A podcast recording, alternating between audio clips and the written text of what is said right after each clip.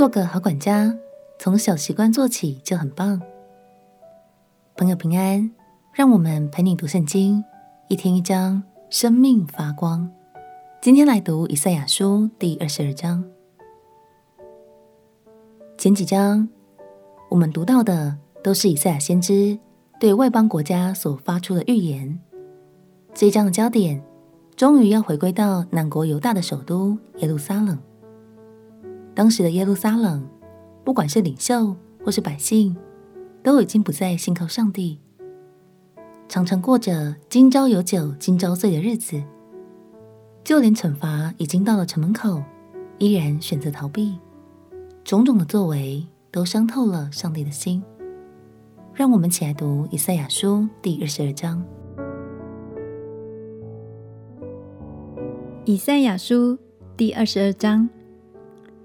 论异象谷的末世，有什么事使你这满城的人都上房顶呢？你这满处呐喊、大有喧哗的城，欢乐的意呀！你中间被杀的，并不是被刀杀，也不是因打仗死亡。你所有的官长一同逃跑，都为弓箭手所捆绑。你中间一切被找到的，都一同被捆绑。他们本是逃往远方的。所以我说，你们转眼不看我，我要痛哭；不要因我众民的毁灭，就竭力安慰我。因为主万军之耶和华使异象谷有溃乱、践踏、烦扰的日子，城被攻破，哀声达到山间。以拦带着箭袋，还有坐战车的和马兵。吉尔揭开盾牌，你佳美的谷。遍满战车，也有马兵在城门前排列。他去掉犹大的遮盖。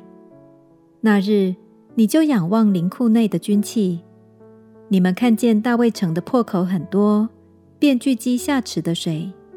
又数点耶路撒冷的房屋，将房屋拆毁，修补城墙。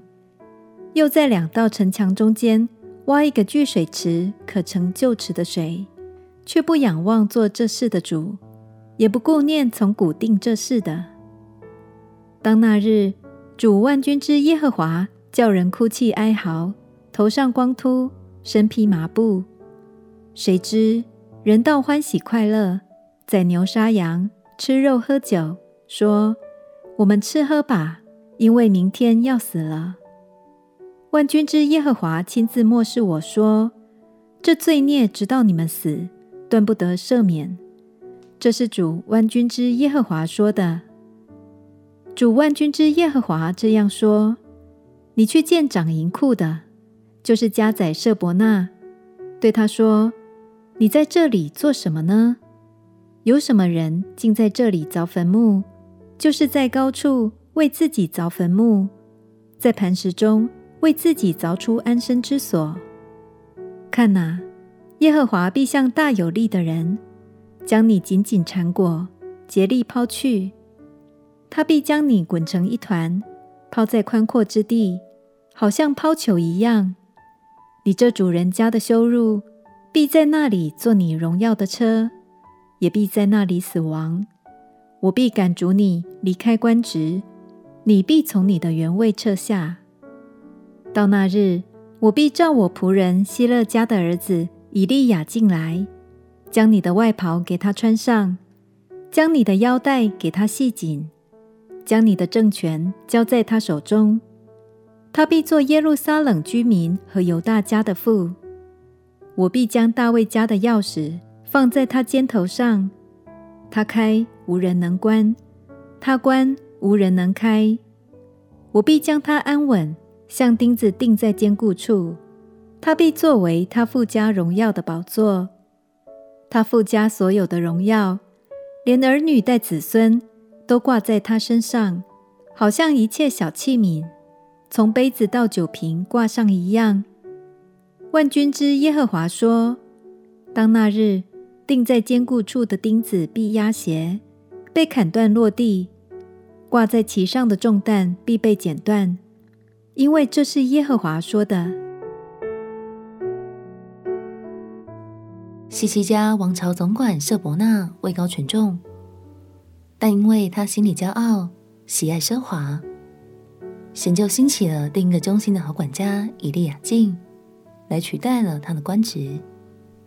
这也比喻了神对耶路撒冷的心意，不义的他要解禁，并且要将荣耀与权柄交付在合神心意的孩子手中。让我们彼此鼓励，就算只是从生活中的小习惯开始做起，也很棒。